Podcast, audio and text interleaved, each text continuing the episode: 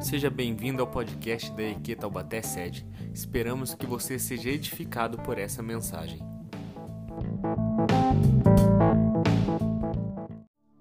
Mateus 25, do verso 14 até o verso 30.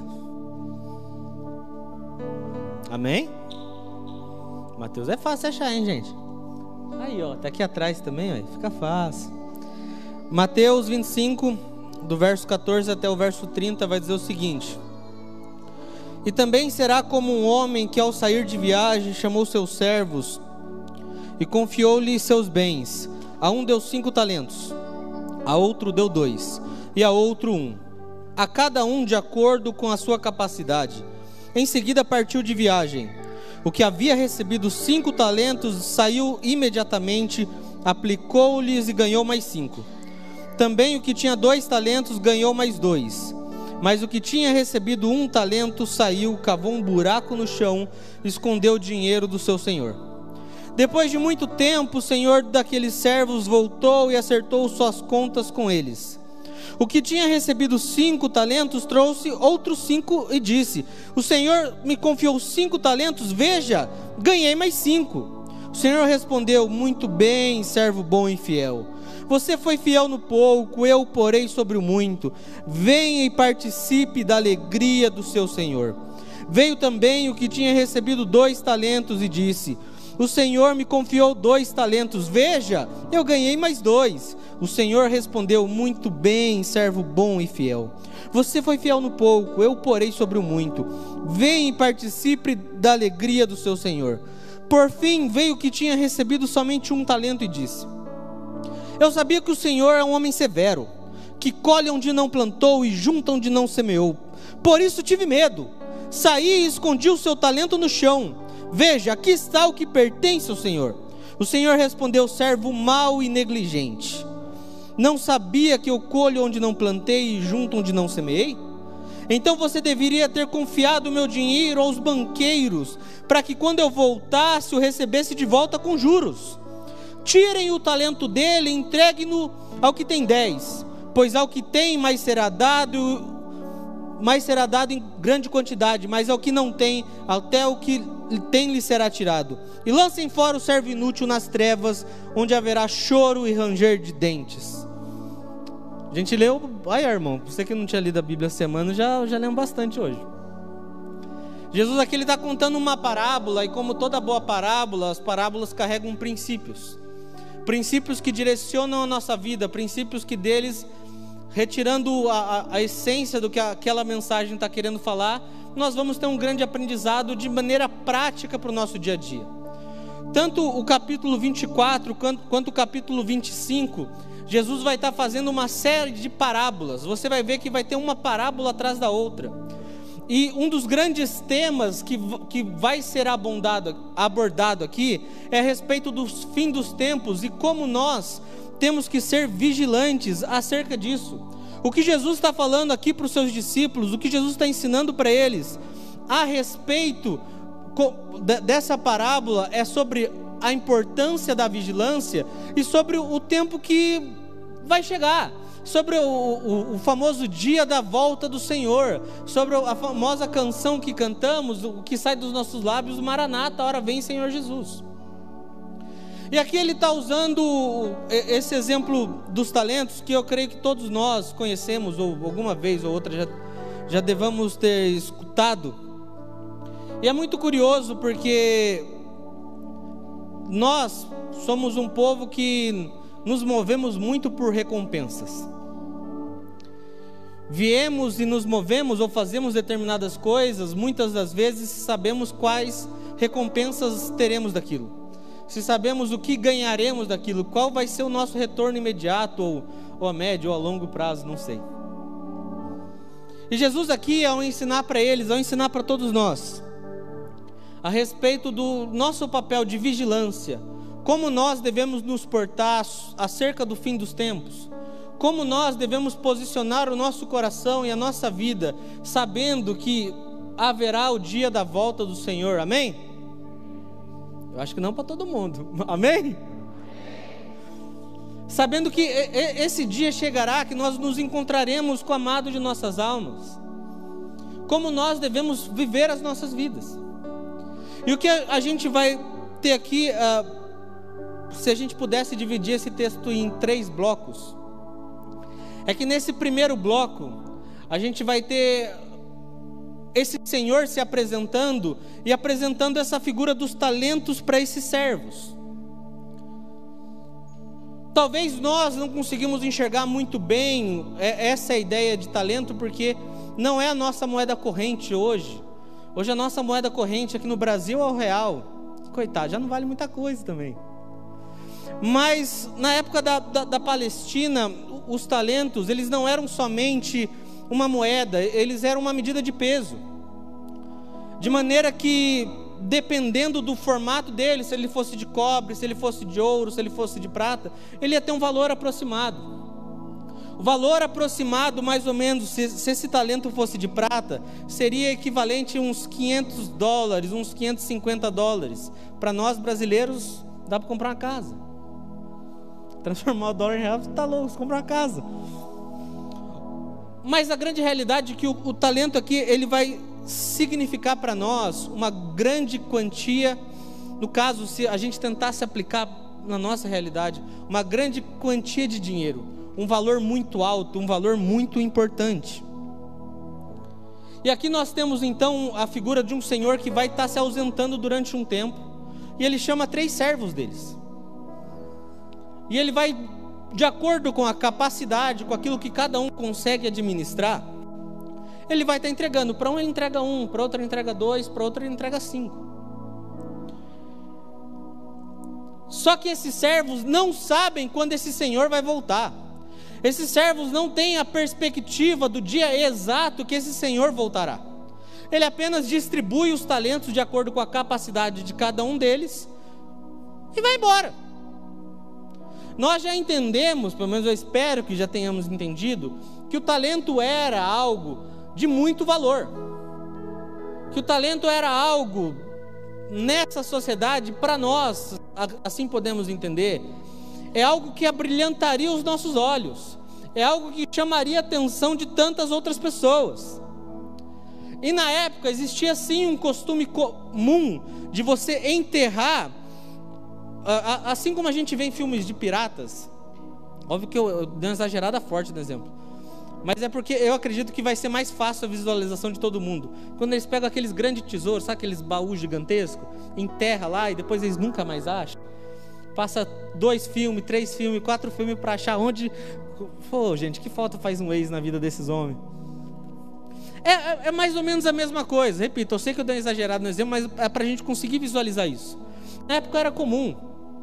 Na época era comum as, as pessoas é, frequentemente pegarem os seus tesouros e esconderem eles no campo, guardarem eles, do, sendo que na época não existiam não existia essa formalidade de bancos, de agências como a gente tem hoje. Na época você não podia consultar sua conta pelo celular. Era um pouco diferente do que a gente vive hoje. Mas a gente vai ver, por exemplo, no verso 27, que já existia, digamos, uma figura de banqueiro. O que, que eram essas, quem eram essas pessoas? Quem que eram esses caras? Esses banqueiros, eles eram tipo tipo cambistas que eles trocavam moedas, eles emprestavam dinheiro, é, eles faziam o negócio circular às vezes, para a gente entender, para a gente não ler, quando você lê banqueiro aqui, você pensar no gerente do seu banco. Não, é diferente, irmão. É, é uma sociedade, é um tempo totalmente diferente. E aqui eu estou querendo explicar, a, a, a grosso modo, o que significa o talento. E qual é o custo que esse homem tem ao ele enterrar isso? Um ponto que a gente precisa ter muito claro e que vai fazer muita diferença nessa história é que os bens aqui emprestados não eram dos servos. Nós temos três servos na história, amém? Amém? Estão comigo? Mais ou menos. Deixa as pessoas devagar, eu sei, irmão. Nós temos três servos na, na história. Sobre dois desses servos vai ser dita basicamente a mesma coisa, e sobre esse outro servo vai ser dito algo um pouco diferente. Só que esse entendimento, talento é algo de valor. Alguém pegar na época e enterrar sua quantia financeira não era algo incomum. Hoje vai ser incomum, hoje é estranho. Você chegar na casa de alguém, você começar a cavar. É que ninguém vai ficar cavando na casa dos outros. Pelo menos eu espero que você não faça isso. E de repente você achar um baú cheio de moeda de prata, moeda de ouro. Olha só. Temos um Sherlock Holmes aqui entre nós. Não, isso hoje é difícil. Mas para entender que na época não era algo tão estranho, esse que foi chamado de servo mal escondido. Mas o lance importante de entendermos é que esses bens não eram desses servos. Esses bens pertenciam ao Senhor, que emprestou para eles. Que chamou os três, falou: Você fica com um, você fica com dois, você vai ficar com cinco. Eu estou indo. Ah, mas quando você volta? Ele só foi embora. E o Senhor, depois de muito tempo, o texto vai estar dizendo a partir do verso 19, ele retorna para fazer um ajuste de contas. A palavra bem diz que a gente não sabe o dia, a gente não sabe a hora que o nosso Senhor voltará. O dia do retorno do Senhor vai ser o dia que vai pegar todos nós de surpresa. O mais preparado dos mais preparados será pego de surpresa. Então, na parábola que Jesus está contando aqui aos seus discípulos, o Senhor retorna. A gente está do verso 19 para frente. E sobre, eu, eu, acabei de comentar, eram três servos. Sobre dois servos, as frases são praticamente iguais, são praticamente parecidas. As afirmações sobre eles são praticamente iguais. Sobre dois servos, sobre eles é colocado servos bons servos bons e fiéis. Muito bem, servo bom e fiel. Você foi fiel no pouco, eu porei sobre o muito. Vem e participe da alegria do seu Senhor. A primeira resposta que o Senhor dá a eles, o Senhor dá a eles mediante a administração que eles tinham feito com aquilo que tinham recebido. Eles vão ouvir então essas afirmações sobre participar da alegria do Senhor. Venham e se deleitem, venham e participem da alegria do Senhor. Servos bons e fiéis. Vocês foram fiéis no pouco, sobre o muito os colocarei. Jesus está falando de discípulos e servos verdadeiros aqui. Aqui ele está fazendo uma grande distinção sobre aquele que realmente segue a Jesus e aquele que quando o, o Senhor voltar, ele vai ser pego de calça curta. Porque aqui não importava o quanto eles receberam, mas sim a fidelidade que eles tinham. Um recebeu dois, o outro recebeu cinco. Mas a palavra sobre eles foi a mesma, de sendo servos bons e servos fiéis. Venham e participem porque aquilo que foi confiado a eles, eles conseguiram executar bem.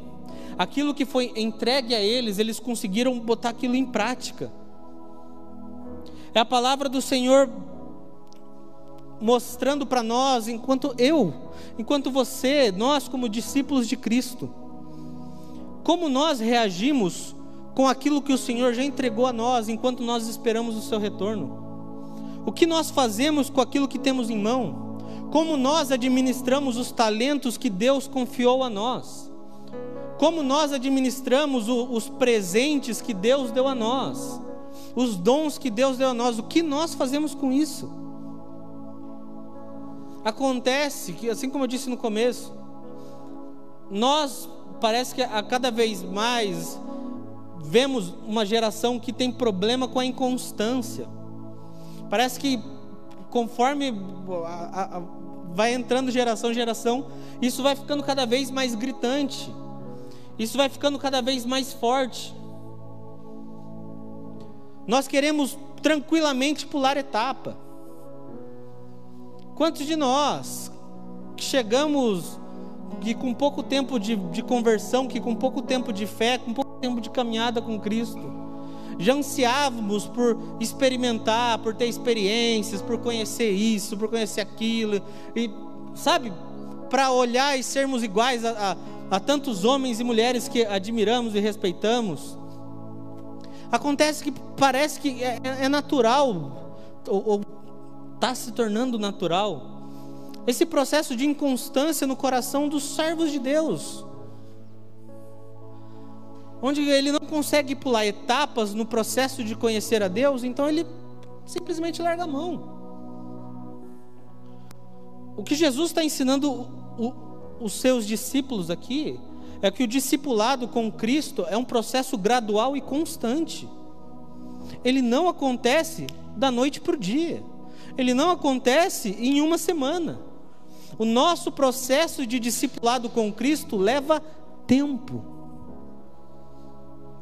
O nosso processo de discipulado para conhecer a Cristo, para sermos mais parecidos com Cristo, para cada vez mais ansiarmos sim o seu retorno, leva tempo. Quanto tempo? A nossa vida inteira até o retorno dele. E a grande questão nisso é como nós administramos aquilo que nós temos. Como nós lidamos com pouco. Como nós reagimos quando temos pouco, pouco conhecimento, pouca experiência, pouco. Como nós reagimos a isso? Quando olhamos para alguém, vemos o cara chorando, dando pirueta, pirocóptero, dando mortal na igreja, a gente fala: Nossa, mas não acontece isso comigo. Querido, não é isso que a gente tem que ficar buscando. Essa parábola vai estar falando sobre nós enquanto discípulos de Cristo. Quanto nós mantemos o nosso coração fiel ao Senhor, passado o tempo que for. Porque os dons e talentos, tem até uma música, né? meus dons e talentos são música maravilhosa, são para te servir. Meus bens preciosos são seus. Aquilo que nós temos, os dons, os nossos talentos, não são nossos Senhor que emprestou para nós. E o Senhor emprestou para que nós puséssemos isso, digamos, para o jogo, para que nós tirássemos a, a, algum proveito disso, no sentido de, de, de fazer alguma coisa.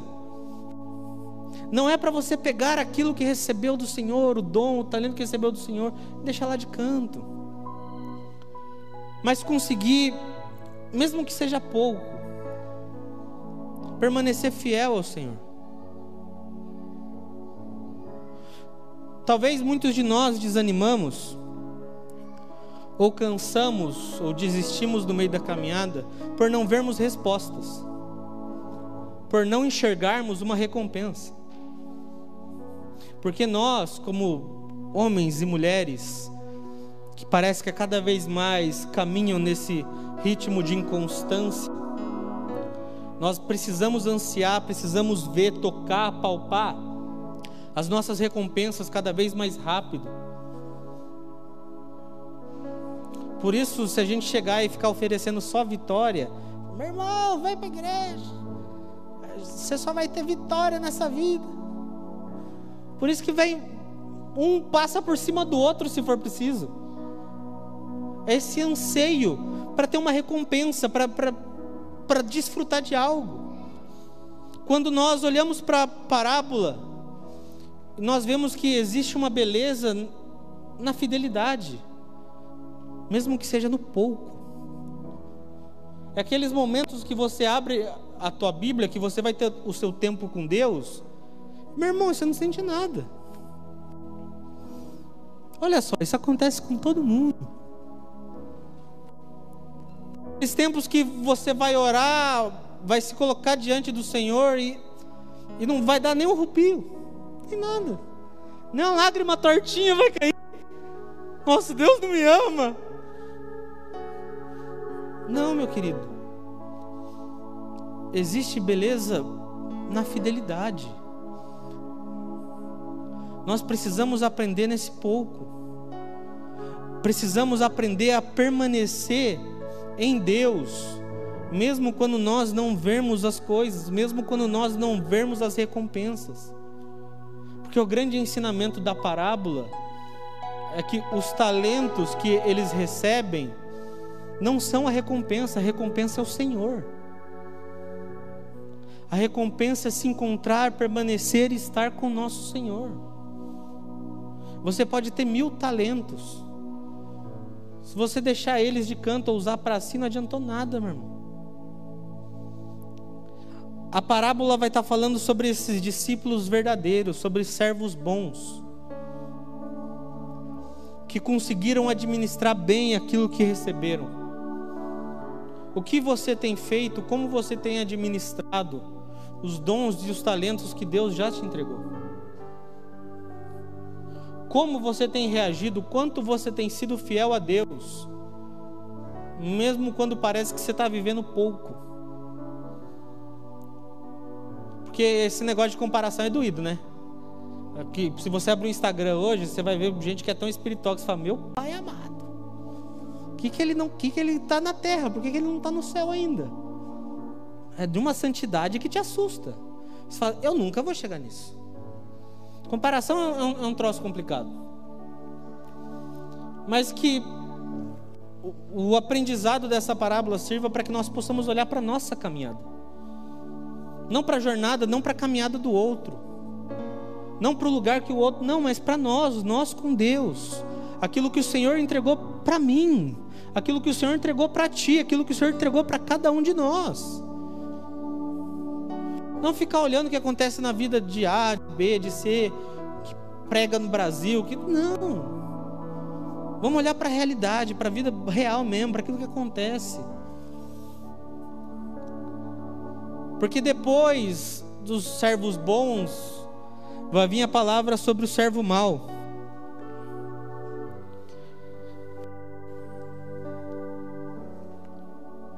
No verso 26, perdão, no verso 24 diz o seguinte: Por fim veio que tinha recebido um talento e disse: Eu sabia que o Senhor é um homem severo, que colhe onde não plantou e junta onde não semeou. Por isso tive medo, saí e escondi o seu talento no chão. Veja, aqui está o que pertence ao Senhor. O Senhor respondeu: servo mau e negligente. Você sabia que eu colho onde não plantei e junto onde não semeei. Então deveria ter confiado meu dinheiro aos banqueiros, para que quando eu voltasse recebesse de volta com juros. Tirem o talento dele, entregue ao que tem dez, e aí vai estar tá terminando aquilo que a gente até já leu. A respeito do servo mau, ele enterra o talento, ele enterra aquilo que ele havia recebido do Senhor, por duas coisas: porque ele teve medo e porque ele fez uma suposição sobre quem o seu Senhor era. Só que a grande realidade é que essa suposição não está correta. Nós vamos ter outros dois servos que pegam aquilo que receberam e devolvem o, o dobro daquilo para o seu senhor. Nós vamos ter esse que vai dizer, que vai fazer uma suposição sobre quem o Senhor é e fala por causa disso eu guardei, por causa disso eu enterrei, eu deixei de canto. A grande realidade é que esse servo mau mostra que na verdade ele nunca conheceu o seu Senhor. É a grande diferença do discípulo verdadeiro para o discípulo fake. Um conhece o seu Senhor, o outro não faz ideia de quem que é. E vai alegar das mais diversas causas e situações possíveis. Apenas para demonstrar, apenas para deixar claro que ele não foi, que ele não era um bom discípulo de Cristo. Ele foi negligente. Ele ficou estático, ele ficou apático. Ele se acomodou. E nós precisamos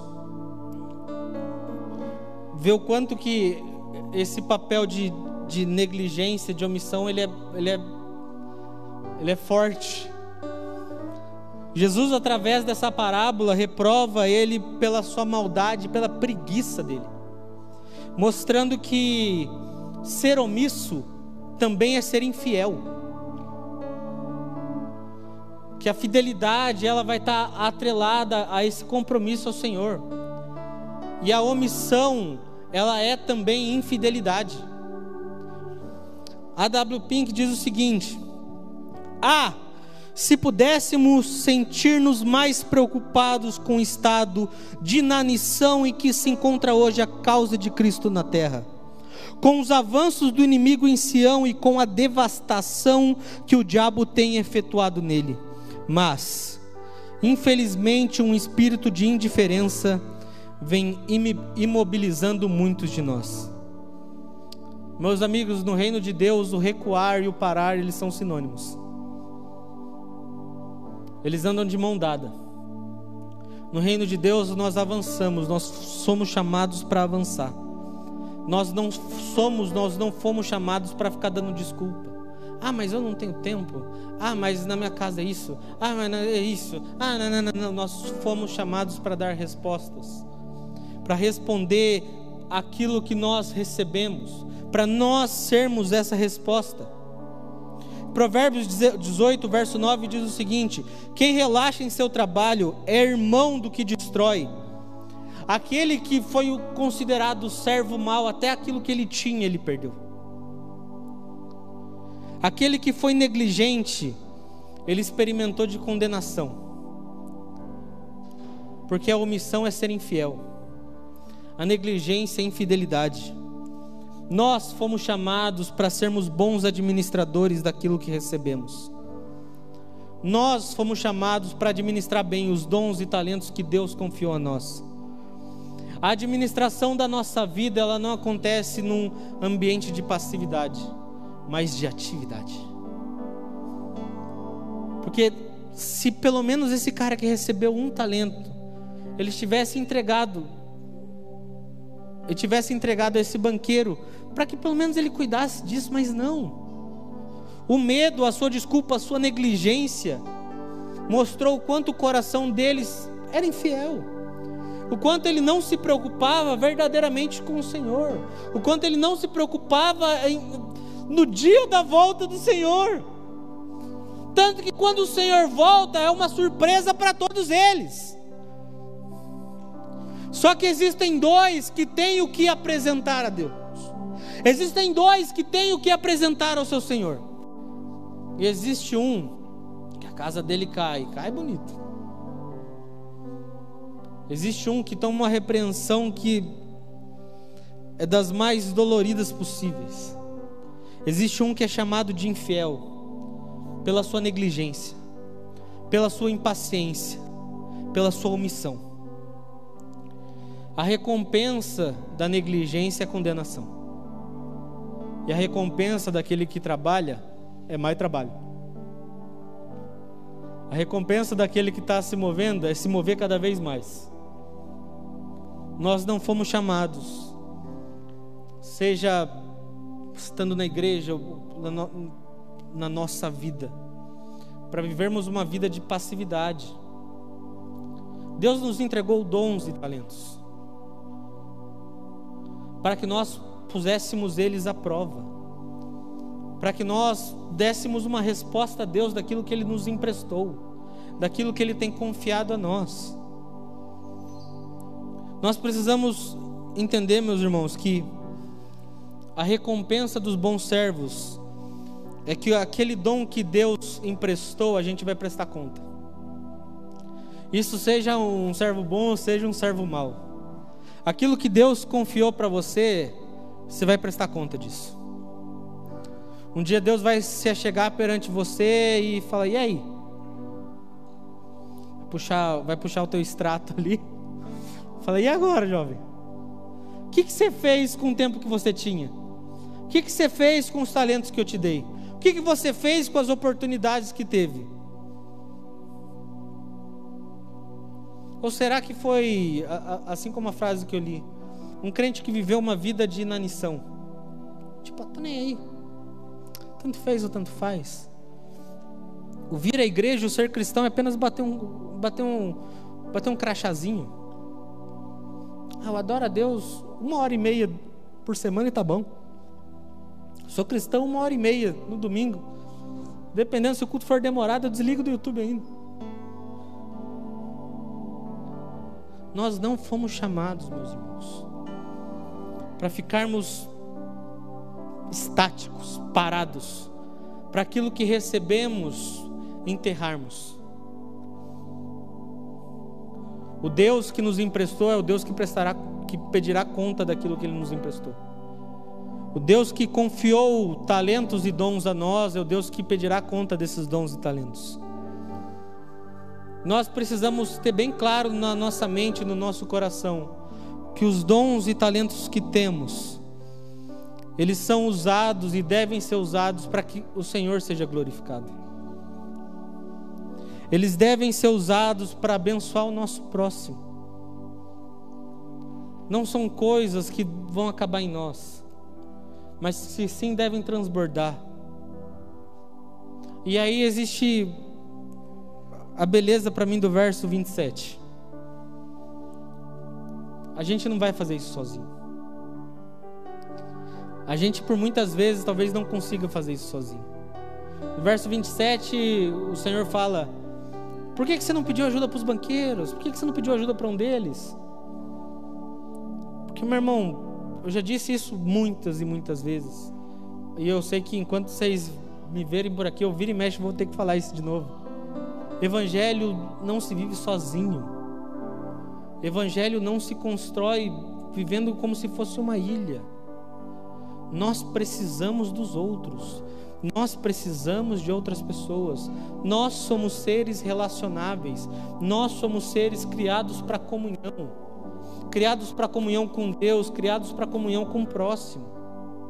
Os dons e talentos que o Senhor nos emprestou é para que nós possamos glorificá-lo aonde quer que estejamos e que nós possamos abençoar aqueles que estão próximos de nós mas o que você tem feito com aquilo que o Senhor já te entregou?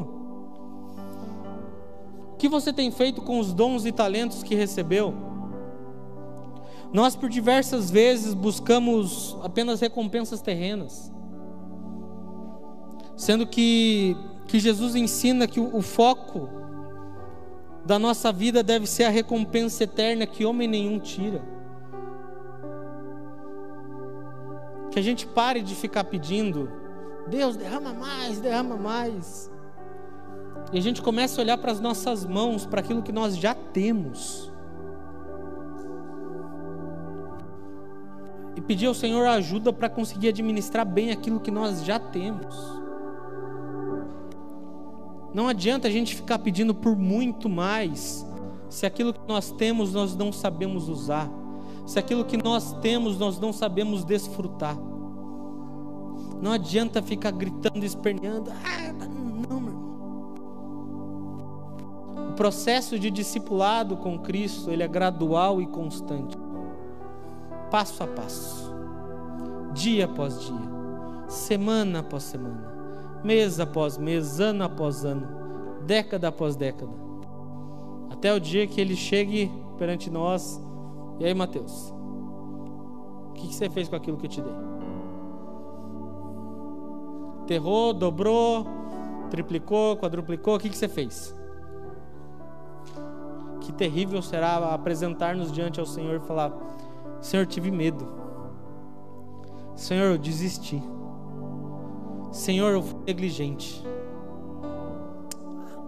Eu parei apenas. Fiquei estático. Jesus ele está contando uma parábola para os seus discípulos sobre como eles deveriam ficar vigilantes até o dia do seu retorno. Sobre como eles deveriam ficar atentos até o dia da sua volta. Que nós possamos ficar atentos com os dons e talentos que nós temos do Senhor. Que possamos administrar bem aquilo que recebemos do Senhor porque nós vamos dar conta disso. Que aquele talento, aquele dom que nos foi emprestado, que nós possamos usá-lo para a glória de Deus. Para que o Senhor seja exaltado, para que outros tantos sejam abençoados. Queria te convidar a se colocar em pé.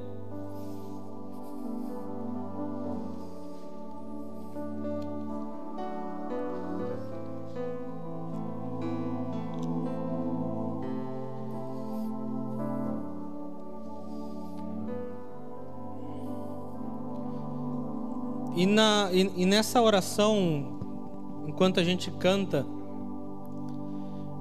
eu queria te convidar a, a, a que nós possamos nos colocar perante Deus de verdade. Eu, eu tenho certeza que se você olhar, digamos, para suas mãos, você vai saber todos os dons e talentos que Deus te deu, que Deus te emprestou. Que nós possamos olhar para a nossa vida e ver o que nós temos feito com aquilo que o Senhor emprestou para nós. Se temos sido negligentes ou se temos trabalhado. Repito, a recompensa da negligência vai ser condenação. Porque ele não quis nada. Porque ele se encontrou nesse estado de estático, de apatia total.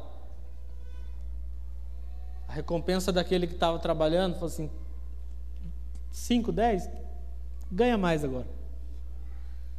Queria te convidar você a fechar os seus olhos nesse momento.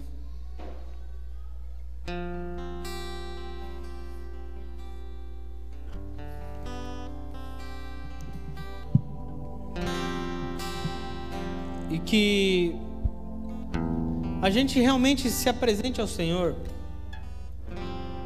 Eu acho que nesse tempo de como eu disse, de tanta inconstância, de tanta, tantas ondulações de fé, tantas crises de fé, tanta vontade de desistir, enfim, tantas coisas. E às vezes a gente fica pedindo, Deus, dá mais, Deus me responde aqui, Deus me responde aquilo outro. Quando na verdade deveríamos olhar para aquilo que temos e ver o que estamos fazendo com aquilo que já recebemos que nós possamos hoje nos ofertar perante Deus. Perceba que nessas últimas, todas as vezes que eu tenho pregado, eu estou falando a mesma coisa. Que nós possamos nos ofertar perante o Senhor. Aquele que não trabalha mais, que volte a trabalhar. Aquele que está distante, que volte aos braços do Pai. Aquele que hoje se encontra nesse estado de inanição, de apatia, de negligência, que o coração volte a queimar de amor por Senhor. Feche seus olhos. Tua face Queremos ver tua presença.